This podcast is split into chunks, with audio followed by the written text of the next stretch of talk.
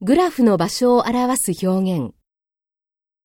As the top left figure shows, as you can see in the bottom right graph, if we compare the upper and the lower graphs, we can see that compared to the left graph, the right one is. Let's have a closer look at.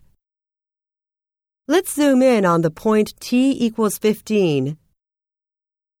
If I enlarge this area, we can see this diagram explains how if we overlay these experimental data on the theoretical simulation results,